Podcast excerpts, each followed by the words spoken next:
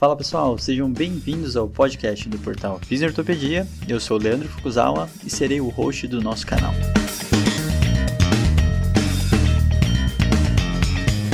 Esse podcast tem como função ressignificar o papel do fisioterapeuta em tempos modernos.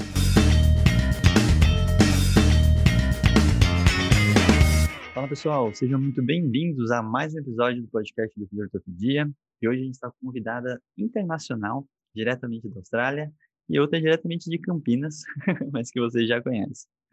Então, primeiramente, a gente está aqui com Karine Mescouto, diretamente da Austrália. Tudo bem, Cá? Boa noite, no seu caso, a gente é bom dia, né? pois é, boa noite, bom dia. Obrigado pelo, pelo convite. Muito bom. Karine é, é, é, amiga de congresso, né? A gente vai se encontrando por aí. e aí eu descobri que ela estava lá fora fazendo umas coisas diferentes, interessantes, já puxei para um podcast aqui, né? E a Lívia, que vocês já conhecem do episódio do Letramento Funcional, e quem não escutou, por favor, né? Então, Lívia, seja muito bem-vinda. Muito obrigada, Fuco. Hoje dá para falar bom dia, Brasil, boa noite, Austrália. Sensacional. E o Rafa também, tudo bom, Rafa? Fala, Fuco. Bom dia, pessoal. Boa tarde ou boa noite, sei lá onde vocês estão, né? é, vai ser um papo muito legal. Boa. Hoje a gente vai falar de um, de um assunto diferente, continuando da linha da metodologia, né? Então a gente vai falar de estudos qualitativos, uma temática que eu particularmente gosto bastante, até pela linha de pesquisa. Dentro do meu doutorado tem uma parte qualitativa, onde a Lívia foi a entrevistadora, né? A gente entrar no processo. É, e é uma área que é bem interessante, ele, muito por causa do, do biopsicossocial, acho que ele está crescendo cada vez mais, gerando mais curiosidade. Mas antes da gente entrar no, no assunto propriamente dito, eu vou pedir para a Karine se apresentar, falar de onde que ela veio, desde o Brasil, e aonde você está na Austrália, o que, que você está fazendo por aí, cá. É, então, oi pessoal, ah, meu nome é Karime, eu sou fisioterapeuta, ah, me formei na UFRN, né, na Universidade Federal do Rio Grande do Norte, é, sou de Natal, é, fiz mestrado no interior ah, do, do estado, também na Facisa, querida Facisa, coração. ah, e eu venho fazendo diversas coisas, fui professora também, substituta ah, na Facisa. É, mi, minha vida foi mais voltada para estudo quantitativo, né, é, no mestrado, na, na minha ah, na minha pós também. E aí eu ah, fiz uma seleção para o doutorado aqui na Austrália e fui é, felicitada com uh, passei aqui no doutorado. Estou no meu segundo final do meu segundo ano. E realmente mudei fiz um, um, um, um uma mudança 360 graus para estudo qualitativo. Então faz dois anos que é, minha realidade é só estudo qualitativo e pesquisa sobre diversos, diversos aspectos desse novo mundo, né? Esse novo mundo, essa nova cultura que é ah, o mundo do, do qualitativo. Então, é basicamente isso. Ah, apesar de ser fisioterapeuta, ah, meu, meu doutorado ele volta também para a parte sociológica, né? Então, tem outros elementos aí é, novos, além do, da metodologia, e tô adorando. É difícil, é um processo interessante, mas é bem, é, bem bacana. Muito bom, cara. Eu falei para ela, o mais difícil é que ela tá fazendo qualitativo em inglês, né? Muito. Então, assim, em português a gente já não entende às vezes, né? Imagine em outra língua, mas tudo bem. Lívia, aproveita também se apresenta é, e fala um pouquinho do porquê que você está aqui, né? O que, que você tem estudado em relação à temática do qualitativo. Boa. Bom, então, bom dia, pessoal. Eu sou a Lívia, Lívia Fernandes, sou fisioterapeuta também, formada pela UFSCar. E atualmente eu estou dentro, dentro do programa de pós-graduação em fisioterapia na Unicid, é, sob a orientação do professor Bruno Saragiotto. E a gente está conduzindo algumas pesquisas no universo de telesaúde e telereabilitação, ou fisioterapia digital, enfim, enfim, essa questão de tecnologia e saúde na fisioterapia e é, a minha linha de pesquisa tem muito a ver com letramento em saúde, letramento digital em saúde. E a minha coleta de um dos projetos do mestrado tem sido a partir de uma metodologia qualitativa com pacientes e usuários do Sistema Único de Saúde, mesmo no meio desse caos da pandemia, né? Eu fiz, terminei, acabei de acabar minhas coletas, Mas a ideia é entender como que esses usuários buscam, quais são os facilitadores e barreiras para eles buscarem informações sobre saúde na internet. E, na verdade, assim, a gente entrou nessa metodologia qualitativa um pouco cegamente, assim, sem saber muito bem onde que a gente estava pisando. E estamos desvendando esse caminho dentro da fisioterapia que parece ser muito difícil, assim, e pouco explorado. Então, acho que vai ser super legal trocar com a Karime, que ela tem essa experiência já de dois anos, isso é muito bom. E num grupo que parece ser muito forte. Mas estamos aí descobrindo, desvendando. E, bom, eu vou começar aqui pela cá para ela falar um pouquinho de como que funciona esse grupo de pesquisa específico de qualitativo, né? E também até um pouquinho de definição, né? O que, que é um estudo qualitativo, o que, que se verifica, quais são os principais objetivos, né? Muita gente acaba menosprezando um pouco no sentido de, do qualitativo em si, porque a gente está muito acostumado com toda a parte quant, né? E a gente não está querendo pesar para ver quem é mais importante, menos importante, e se entender que eles vão responder perguntas diferentes, né? Então, Cá, pode começar falando bastante aí do seu grupo de pesquisa, uh, do que, que quem que compõe, né? Quais outras profissões que isso acho que é muito rico, né? Então, por favor. É, então, é, eu acabei nem falando, o meu tópico de, do, do doutorado, ele ah, abrange uh, estudar os aspectos humanos da dor lombar, né? E aí é bem amplo mesmo, porque é um projeto bastante grande, é, e então a gente está principalmente interessado nos aspectos não físicos, né, da dor lombar. Então, psicológicos, interpessoais, culturais, sociais, uh, políticos também, micro e macro políticos, relacionado com o sistema de saúde, tudo. E é, eu sou novamente tenho, tenho uh, sou muito afortunada de estar num, num grupo de pesquisa. Minha uh, supervisora então sou supervisionada por três uh, eu tenho três supervisores. A minha principal é a doutora Jenny Satchel ela é ela também é especialista em estudo qualitativo, ela é fisioterapeuta também. Eu tenho como segunda supervisora a Rebecca Olson, ela é socióloga. E o meu terceiro supervisor é o professor Paul Hodges, né? Então, ele é mais estudos um, focado em estudo quantitativo, apesar de que, uh, obviamente, agora é, existe muito métodos mistos, né? Que usam quantitativos e estudo, estudos qualitativos. O nosso grupo de pesquisa para esse projeto, né, de estudar os aspectos humanos da dor lombar, a gente é bem diverso, né? A gente tem é, a gente já teve pessoas com background de psicologia, a gente tem clínicos também nesse nosso grupo de pesquisa, né? É, psicólogos, um, fisioterapeutas, a gente tem pessoas com é, experiência de dor lombar também. Que, então, é, dentro, já voltando a começando a partir do, do que é estudo qualitativo. Então, estudo qualitativo é tudo. A gente a, avalia não só números, né? A gente avalia palavras, é, a gente avalia imagens, a gente avalia. Isso é, o, é o, é o principal, experiências, né? Então, o estudo qualitativo ele é um estudo subjetivo, né? Ele abraça a subjetividade, então isso é um dos, dos, dos centros do aspecto qualitativo, né? Experiências, a focando não só na parte é, biológica, né, social também, como as construções é, são feitas na, na, nossa sociedade. Então, é, é, bem, é, bem, diferente, né? O foco é bem diferente. É, a gente não tem aquela parte objetiva que a gente é, utiliza a análise de estatísticas, né? Para ter um, um resultado.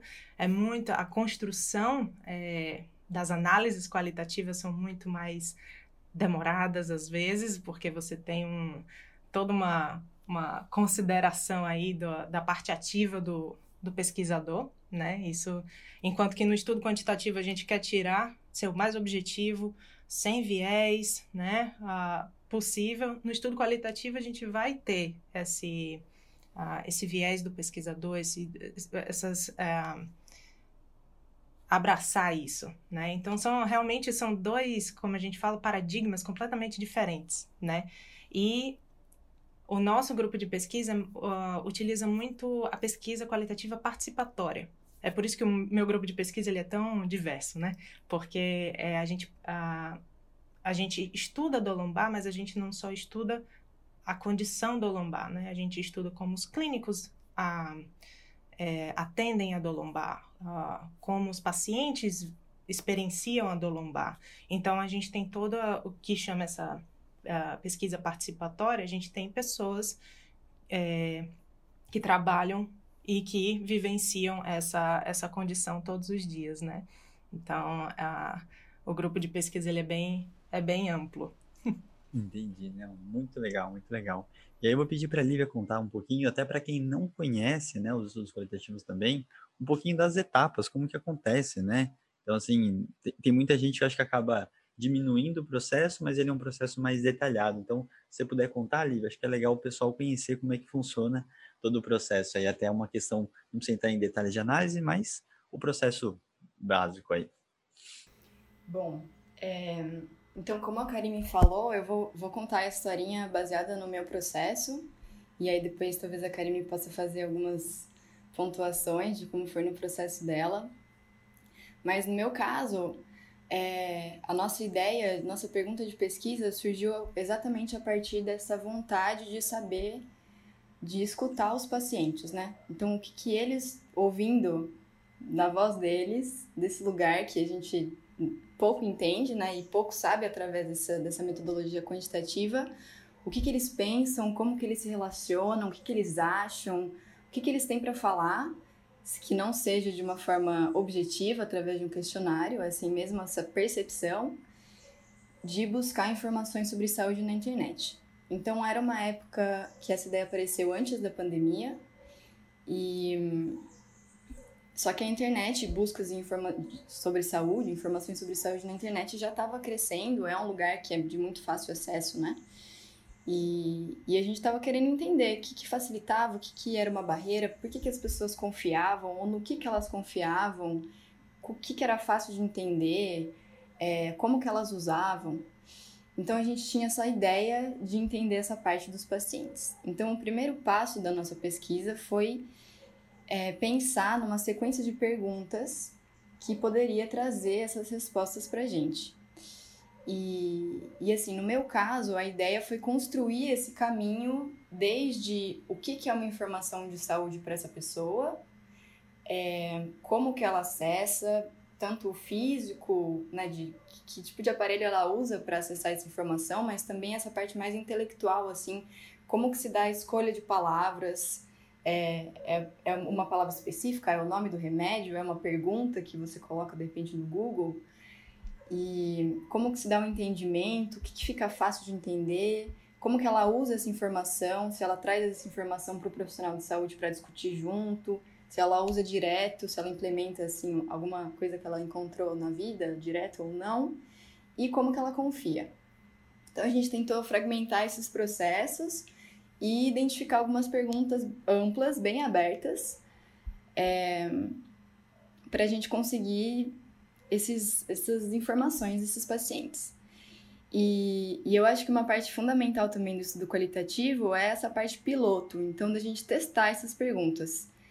Para mim, foi muito engraçado perceber que o meu, a minha entrevista ela teve que ser completamente mudada nas primeiras vezes que eu testei, né? Então, eu, eu testei primeiro com o meu grupo de pesquisa, né? Falei para todo mundo dar uma olhada e dar opiniões, a gente mudou algumas palavrinhas. Depois eu testei com uma paciente e foi uma entrevista extremamente truncada. Foi assim, a resposta foi sim, não. Eu tinha muita dificuldade de, de puxar a informação do paciente. E eu falei, mas meu Deus, eu não tenho informação nenhuma dessas perguntas. Assim, ah, como que você procura? Ah, ah procuro, né? e acabava, assim. E aí, então, eu tive que, que fragmentar ainda mais essas perguntas, ou quebrar de alguma forma que eu até criasse uma conexão com esse paciente ou com esse usuário do sistema de saúde no começo, é, que fosse uma pergunta muito aberta e de repente ele me trazia um pouco do que ele achava, eu complementava, para que depois as coisas se desenrolassem com mais naturalidade. E eu achei legal a Karine falar sobre essa parte da influência do pesquisador, porque essa parte mutável da entrevista eu também acho que é uma parte muito legal do qualitativo. É, a gente não precisa ter uma entrevista rígida desde o começo.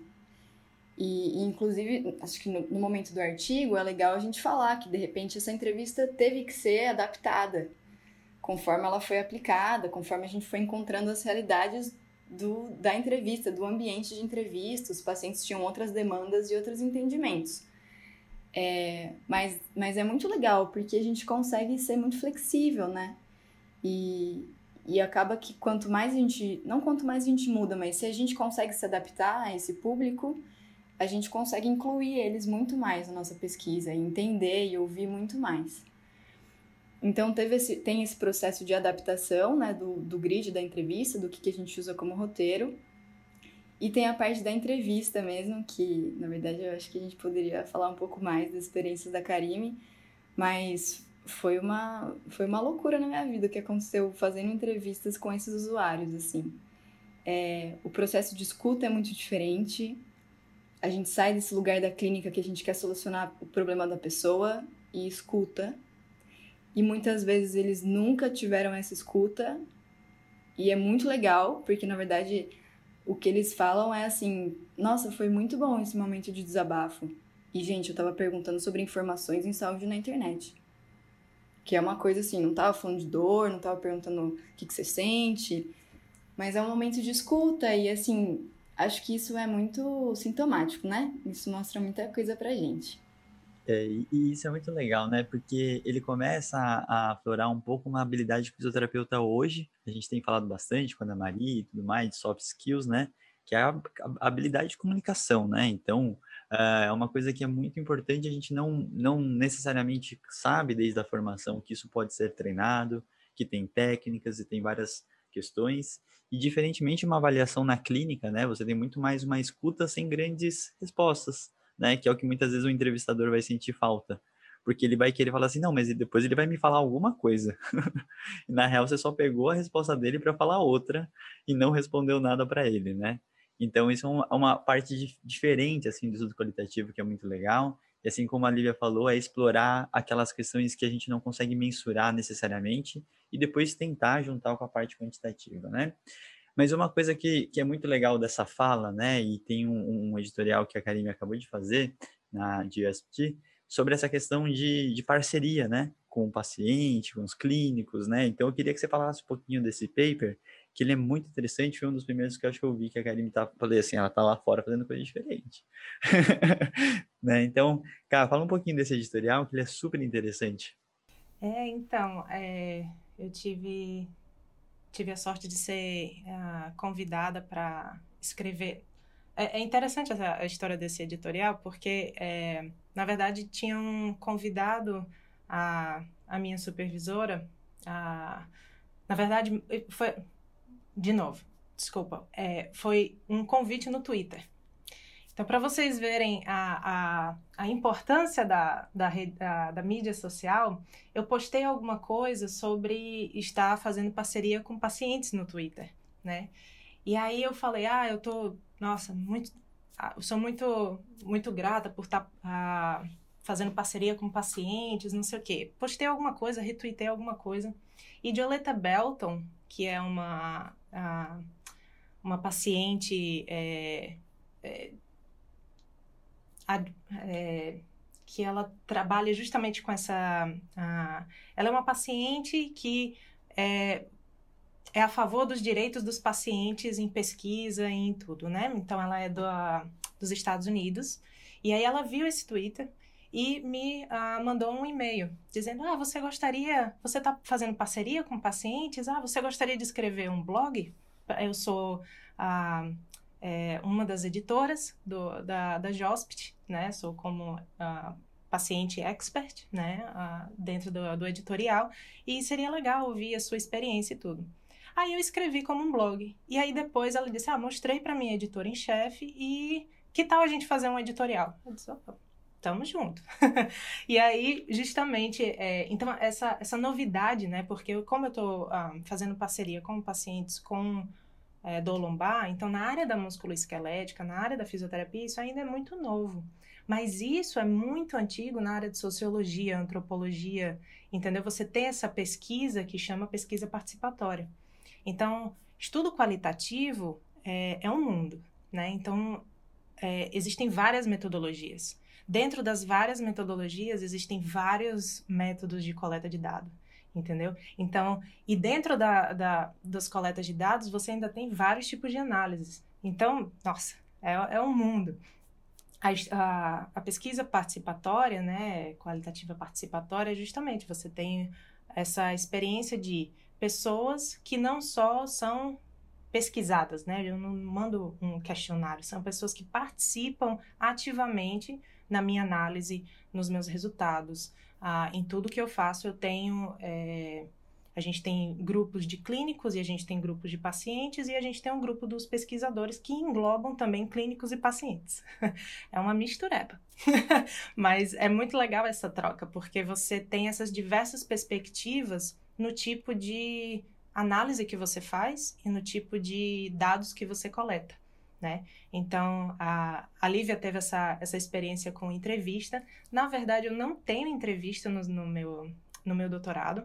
Eu, eu tive uma experiência de entrevistar é, pessoas como... Eu, eu, tive um trabalho como assistente de pesquisa em um outro, em um outro, ah, em um outro grupo, e aí foi quando eu tive essa experiência de, de, de entrevistar, né? E é realmente exatamente isso, Lívia. É uma coisa assim, você fica meio em dúvida o que falar, o que você. Você tem que dar é, espaço para a pessoa falar, né? E você tem que ter uma escutativa, né? É, isso é um, uma das coisas muito importantes. E é um skill que, às, às vezes, como fisioterapeuta, a gente acha que a gente tem.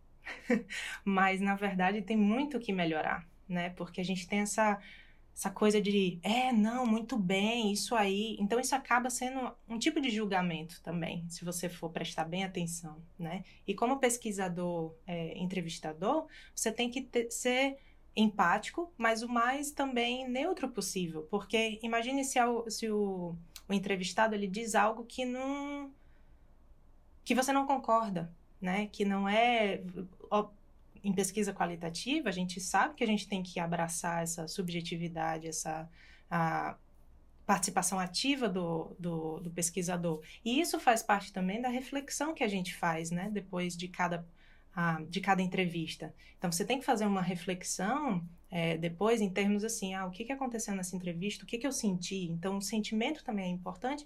Isso pode ser usado na análise ou não, né, mas tudo isso tem que ser transparente, né. Então, essas, essas skills que a gente adquire em estudo qualitativo é muito, muito interessante, né? E vai ser diferente para cada método ah, de coleta de dados. Então, tem a entrevista, outro método muito conhecido é grupo focal, é, outro... E eu faço observações etnográficas.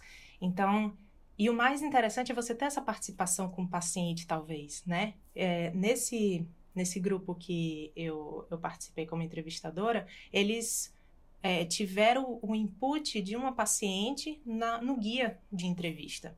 Né? Então, a, a, a, a, paciente, ela disse, ah, isso aqui não fez muito sentido para mim, ah, isso aqui eu acho que talvez se você mudar um pouquinho isso e tudo. Então, você teve essa, essa participação também do paciente até na construção do, do guia ah, de, de entrevista né?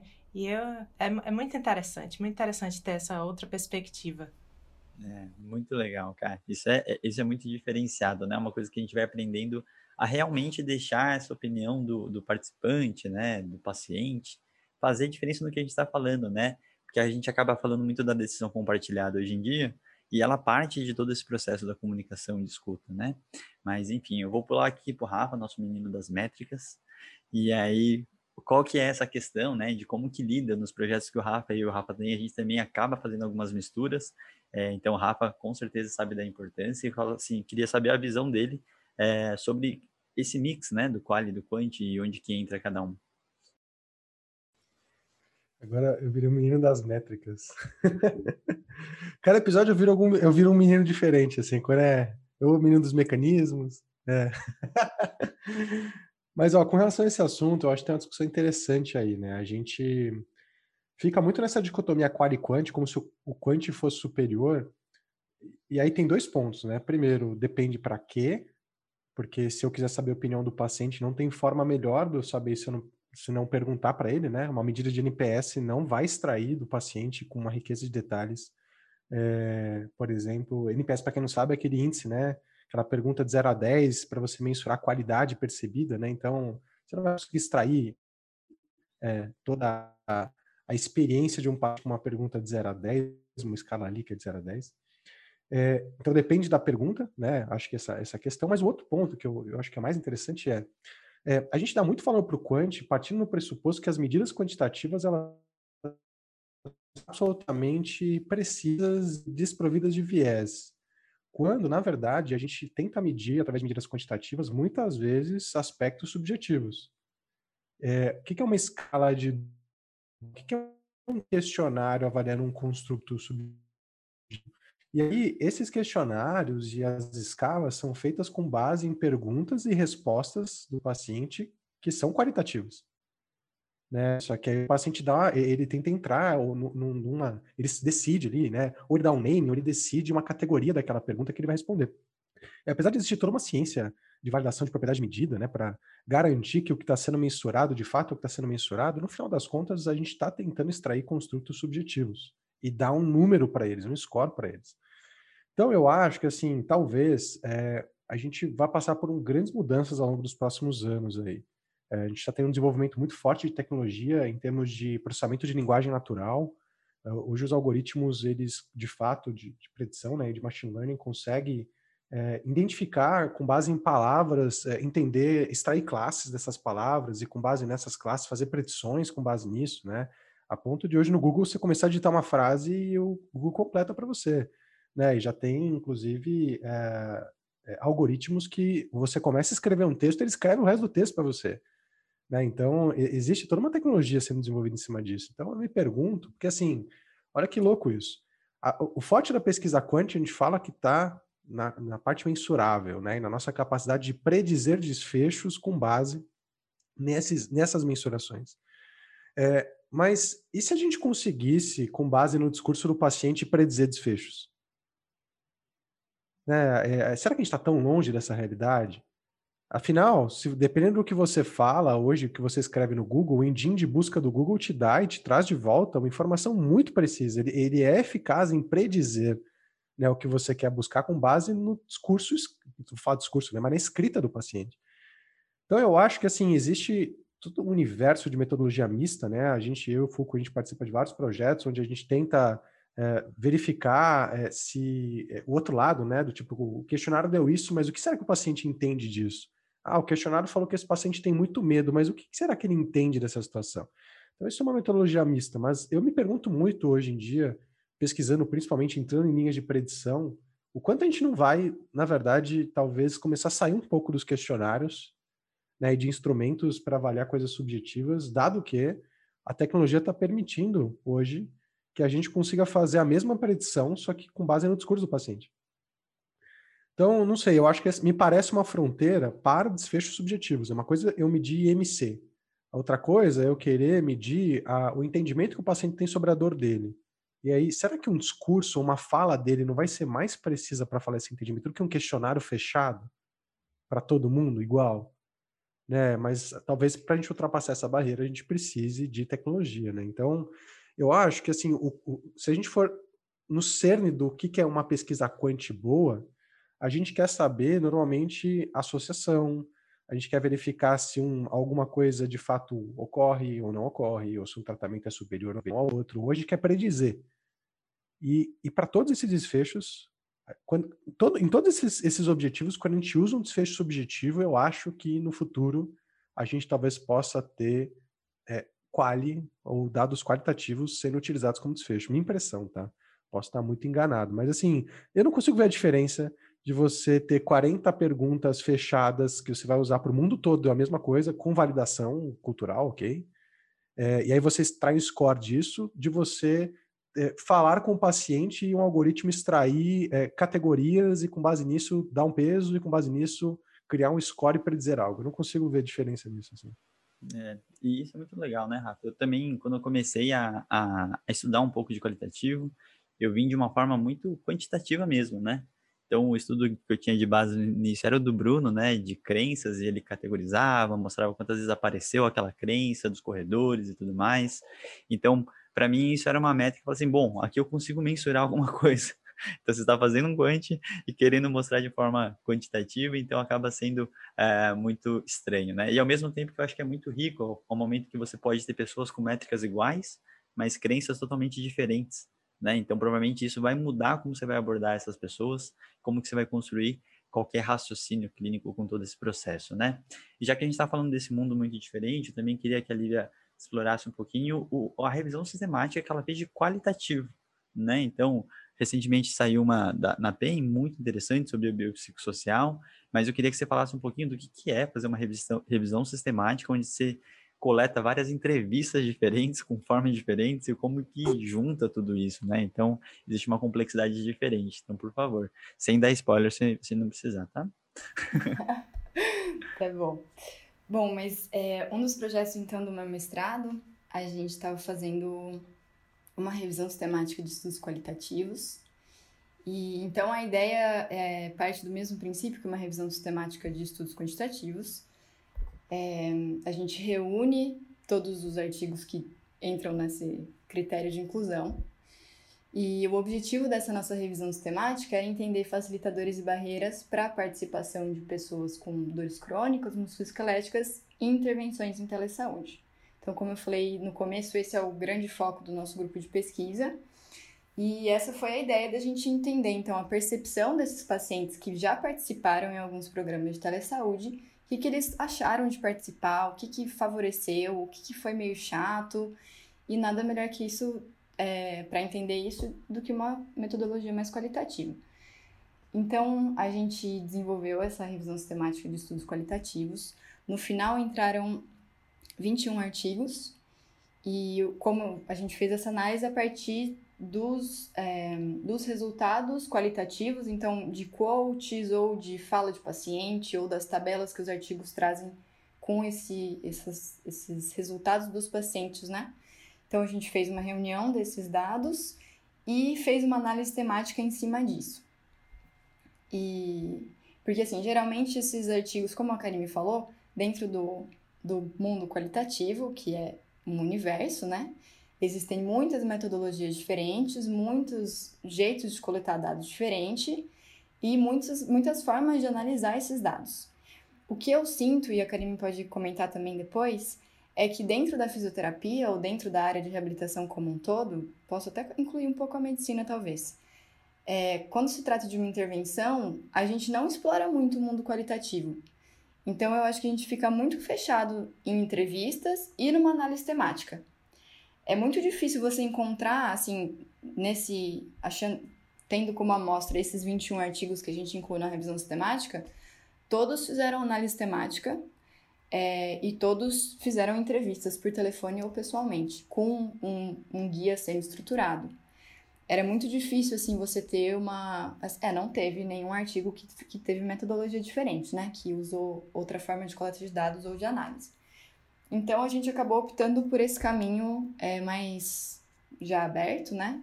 E a gente fez uma análise temática também. Então, essa análise temática é, foi feita basicamente. A gente, dois, dois autores, né? Eu e, e o Yuri, a gente leu todo esse material que veio dos artigos primários, esse material qualitativo, né, que veio desses pacientes que participaram nessas intervenções, e a gente foi codificando linha por linha, qual era a ideia daquela linha, o que, que aquela linha passava de mensagem, e depois de analisar todo esse material, a gente agrupou temas comuns, subtemas, é, informações que iam para o mesmo caminho, dentro, embaixo dessas duas, né, facilitadores e barreiras. E, e aí, enfim, essa foi a análise que a gente fez, então resultou em temas e subtemas alguns que facilitam o engajamento desses pacientes com programas de telesaúde e outros que aparecem como problemas ou limitantes para esses pacientes engajarem com esses programas. E, e aí, no final, a gente aplicou uma, uma escala que é como o grade, é o grade, na verdade, só que para estudos qualitativos. E foi um grande desafio, é, como a Karine falou, a gente está lidando com informações subjetivas, né? Percepção. E eu tô lá. Quem tá. Eu leio, interpreto e dou, contribuo, né? Faço a minha separação. É o jeito que eu tô entendendo. Então, esse grade ele serve para você classificar essa informação, esse tema final, né? Eu posso confiar nesse tema? Esse tema é um tema forte, ele é um tema fraco? Os artigos que suportam esse tema são artigos bons, têm metodologias boas, eles são reportados de uma forma que, que é robusta? Então ele te guia para fazer essa avaliação. Só que ao mesmo tempo é uma avaliação extremamente subjetiva. Porque, enfim, tem artigos que não trazem tantas quotes de pacientes, mas eles são muito bem desenhados. Tem alguns artigos, a gente, a gente incluiu artigos de métodos mistos. E geralmente os métodos mistos trazem menos informação qualitativa, nem por isso eles são piores, né? Então, assim, foi um processo super difícil. E o grande segredo desse nosso processo foi tentar deixá-lo o mais transparente possível. Então, agora, na hora que a gente está submetendo os resultados finais, gente, são 500 mil arquivos. Coitado do revisor. Eu tenho, juro, eu tenho pena desse revisor. Porque o artigo ficou gigante, é, muitas tabelas para a gente mostrar assim, ó, o caminho que a gente fez começou aqui, depois a gente foi para cá. E aí depois a gente passou por aqui, para assim, para o cara se situar e de repente, depois que ele tentar acompanhar o nosso caminho, ele vai falar: "Putz, não concordo. O, o caminho que eu seguiria era outro". E tudo bem. Mas assim, pelo menos você entendeu o que, que a gente fez. E eu acho que essa parte de revisão de, de revisão sistemática de estudos qualitativos tem esse lado, assim, ele, as pessoas podem levar ter outras interpretações, mas eu preciso deixar muito claro qual foi o caminho que eu segui e, e meio que não tem certo e errado, né? Depende das minhas experiências como autora e avaliadora e o que, que eu já tive, o que, que eu trago, né, de para esse paper também. Muito bom. E, e, até é uma coisa interessante, eu vou puxar para cá agora, no sentido, ali falando muito da questão da discordância, né? Cada um vai ter um background diferente, então nessa questão de interpretação, como que ia fazer, é, qual que é esse processo, se ele está mais adequado ou não, né? E aí eu queria muito saber da cá, porque ela enfrenta isso de uma forma no, na elaboração do projeto e na interpretação dos resultados com um grupo de pesquisa. E aí fica uma coisa muito interessante de, se são vários fisioterapeutas, eles pensam mais ou menos parecido e vão chegar em um lugar talvez parecido, mas provavelmente não. Mas de qualquer forma, quando você tem profissões diferentes, aí o negócio, né, vai para todos os lados e aí tiro porrada e bomba, né? E assim, como que é esse processo aí, cara, entre a interdisciplinaridade, que a gente fala tanto que ela é importante, mas na prática a gente sempre sabe que é difícil, né? Então fala um pouquinho dessa parte. É, então, realmente é, é, bem, é bem complicado você ter essas diversas... Complicado, uh, complicado e também muito rico, né? Você ter essas diversas, uh, diversas experiências e diversos olhares, né? É, como a Lívia mencionou, o mais importante é você ser transparente. Né? É, em estudo qualitativo, o objetivo não é você chegar e aí vem essa questão é, filosófica também do que é estudo qualitativo e do que é paradigma qualitativo e o que é paradigma quantitativo, né? Por mais, como o, o Rafa mencionou, que a, às vezes os, a, as construções né, do estudo quantitativo ele vem por questões subjetivas, mas o final ele é bem objetivo, né? Ele quer número, ele quer algo certo, porque o paradigma do estudo quantitativo, ele vem de que a gente precisa ter uma realidade e a gente precisa ter uma verdade, né, é, do nosso estudo. Por mais que, obviamente, a gente é, reconheça os viés que existem, mas o objetivo mesmo é tirar esses viés e ter um objetivo e um, uh, uma realidade, né?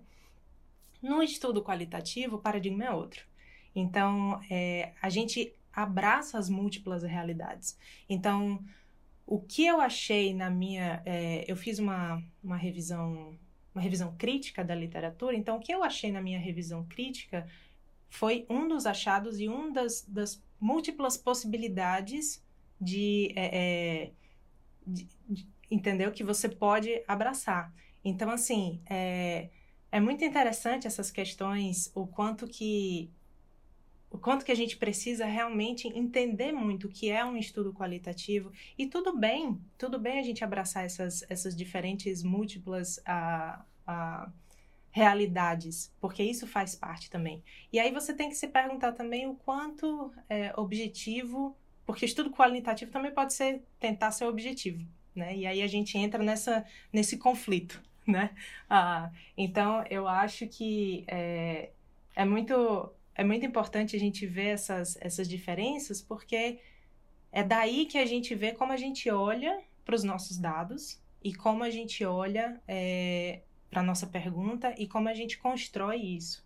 No estudo qualitativo é tudo uma construção, né? Então, é, não sei se eu respondi a sua, a sua pergunta, Pedro. Eu, às vezes, falo demais. Como fisioterapeuta, a gente fala demais, aí vai... Tic, tic.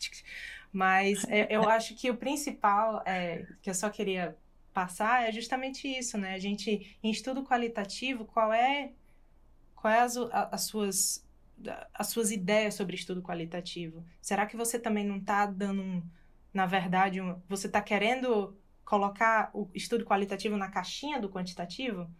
Com, entendeu? E isso vai dar, vai dar problema. Porque são coisas, são coisas diferentes, os objetivos são diferentes e as visões de mundo são diferentes também, né? Então, é, é, é, é um processo de aceitação difícil, né? Sim. Não, e eu acho que esse é um dos pontos mais fortes, né, cara, que a gente tem que entender quando faz um estudo qualitativo. O que, que a gente vai encontrar, ele não necessariamente vai ser aquela métrica que vai direcionar uma coisa tão clara quanto o, o quantitativo, né? E que não, isso faz menos importante o, o achado e o resultado. E, na minha opinião, ele faz um processo que às vezes a gente, como pesquisador, como fisioterapeuta, como ser humano, a gente para pouco para refletir todo esse, esse make sense da nossa fala, da hipótese que você constrói e de como que você pega essa fala e direciona ele numa timeline, né? Igual a Lívia falou, ela vai juntar em temáticas, né? Essas falas, elas estão parecidas, falando de formas diferentes, ou ela realmente está indo para caminhos diversos, né? Então, muitos momentos, quando você tenta categorizar alguma fala, você começa a ter aquele conflito do tipo, essa palavra realmente representa essa fala? Né? Então, é muito difícil quando você começa a bater nisso, né? Então, são explorações muito legais do, do Quali, né? É, infelizmente, a gente tem momentos finais aqui. Eu vou pedir para fazer uma rodada aqui de fechamento. Eu vou começar com o Rafa, o menino das métricas. Hoje você é o menino das métricas, Rafa. Então, por favor, considerações finais aí.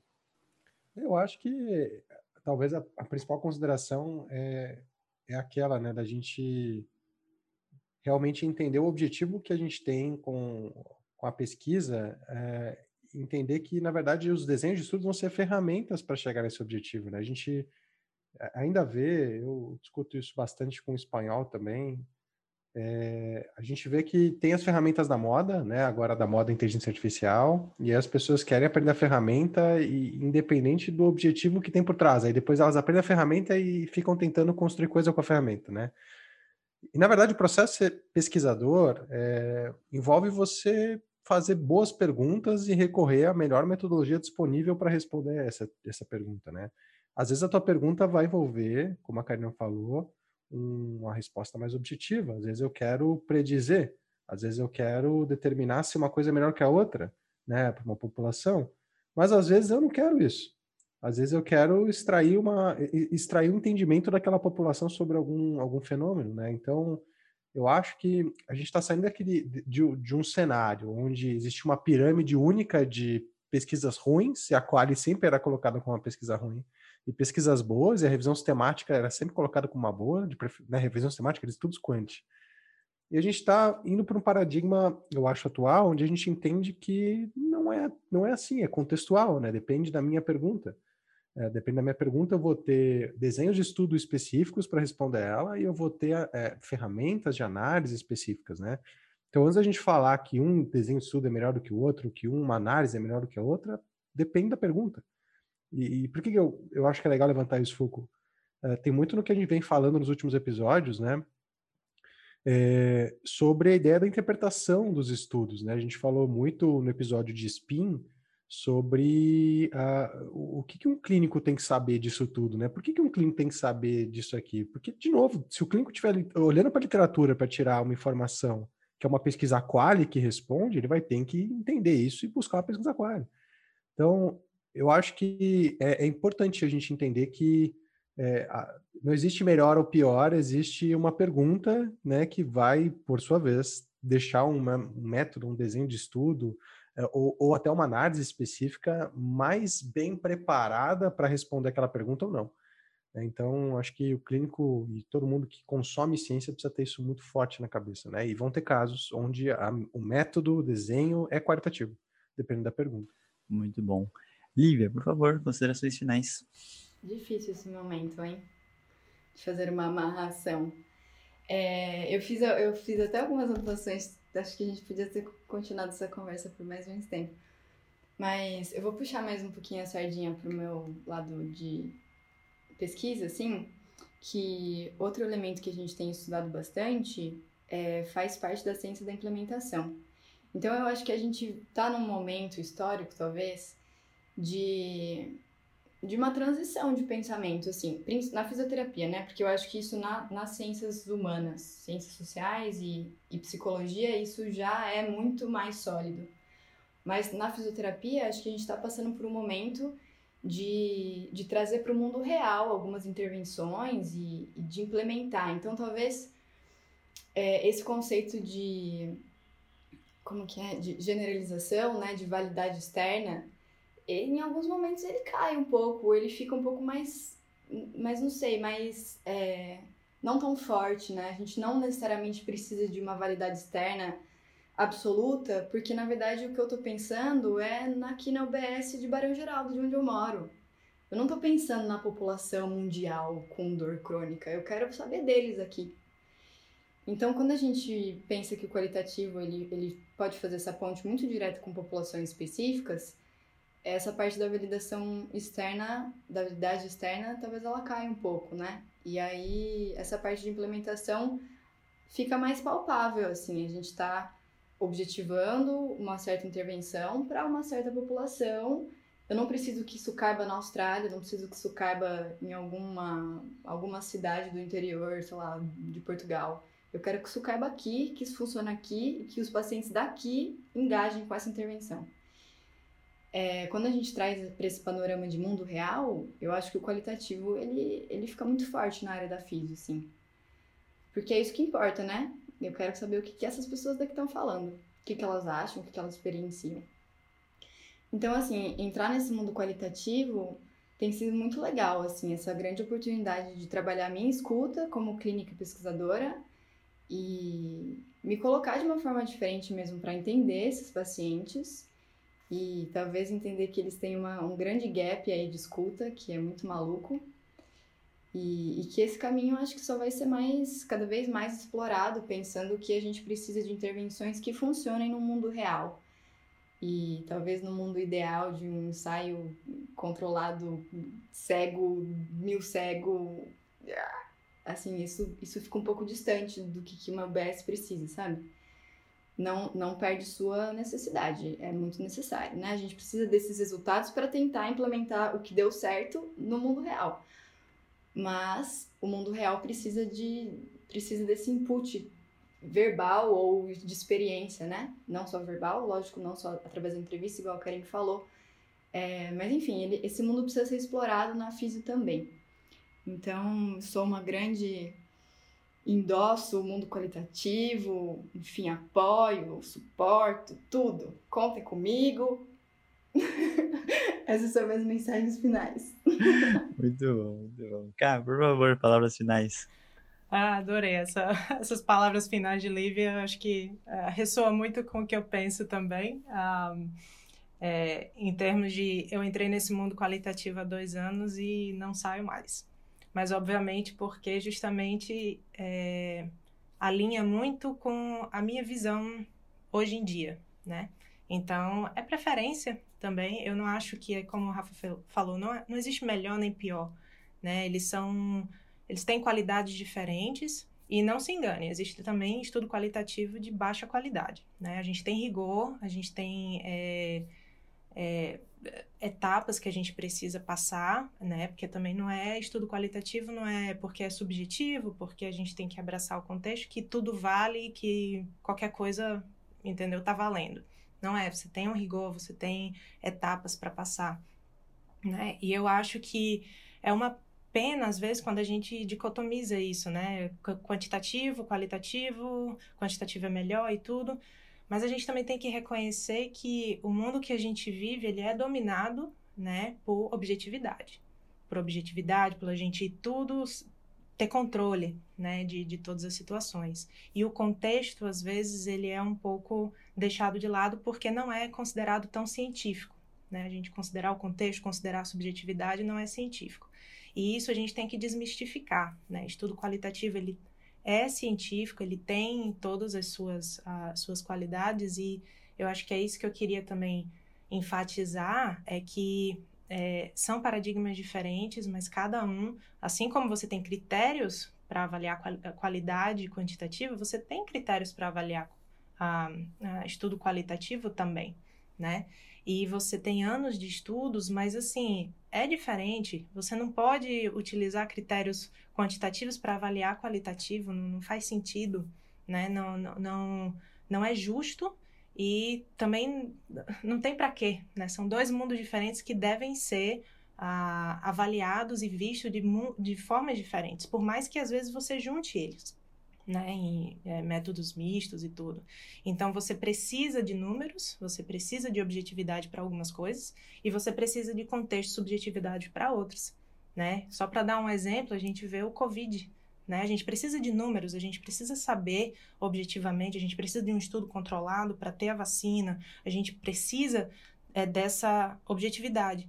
Mas a gente precisa entender também quem é que mais pega Covid, né? Qual é o contexto da pessoa, é, em, uh, voltando aqui para a parte social, para a parte cultural, quem é que tem mais propensão para pegar essa, essa doença? Enfim, sabe? Então a gente precisa realmente ter essa, essa, esse misto e ter essa questão de que, gente, não é, não é qualidade de melhor quantitativo, melhor qualitativo, vamos abraçar esses dois mundos, né? É, e realmente saber o quanto que isso pode ser bom para nossa profissão, né? Então, o principal é vamos uh, vamos estudar, né, em termos, vamos saber do que, do, uh, quais são as, as qualidades desses dois tipos de estudo, é, saber reconhecer esses dois mundos diferentes para a gente poder aplicar de uma forma boa, de uma forma construtiva, para a gente evoluir enquanto profissão, né? Acho que é isso. Sensacional, cara. E eu acho que é muito legal, né? Puxando um pouquinho da fala de cada um, eu acho que, assim como o Rafa falou, né? quando a gente faz pesquisa, a gente, assim como fisioterapeuta, a gente tem tantas técnicas, né, para aplicar com o paciente. Quando a gente é pesquisador, a gente tem vários desenhos de estudos que são nossas ferramentas para responder as perguntas específicas, né? E ao mesmo tempo que eu acho que o, o, o, qualitativo, a parte forte, que a gente sempre fala de individualizar o tratamento, o que, que é esse individualizar se não entender o contexto que ele vive, que ele pensa, que ele acredita, da onde veio esse background dele, né? Então, são coisas muito fortes que acho que o qualitativo vem aí para trazer é, e realmente ter uma fala um pouco mais humanizada em relação a todos os processos que a gente tem feito dentro da pesquisa, né?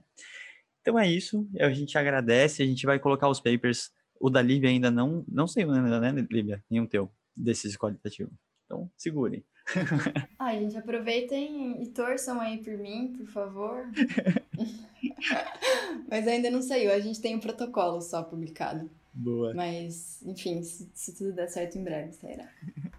E aí a gente também coloca os papers da, da Karine, que é muito interessante, né? E até queria falar um negócio que eu acabei esquecendo, do, do quão importante, né? Se vocês forem lembrar, a Karine falou do Paul Rhodes, o pai da estabilização segmentar, tem nesse mundo qualitativo, né, também. Eu acho que é uma coisa que é importante quando a gente coloca isso em equilíbrio, que nem, nem sempre a gente é, remete uma coisa à outra, né? Mas, enfim. Então, gente, muito obrigado. Quem gostou do episódio aí, conhece pessoas que estudam qualitativo, uh, curte, compartilha com todo mundo e até o próximo episódio. Obrigado, pessoal. Tchau, tchau.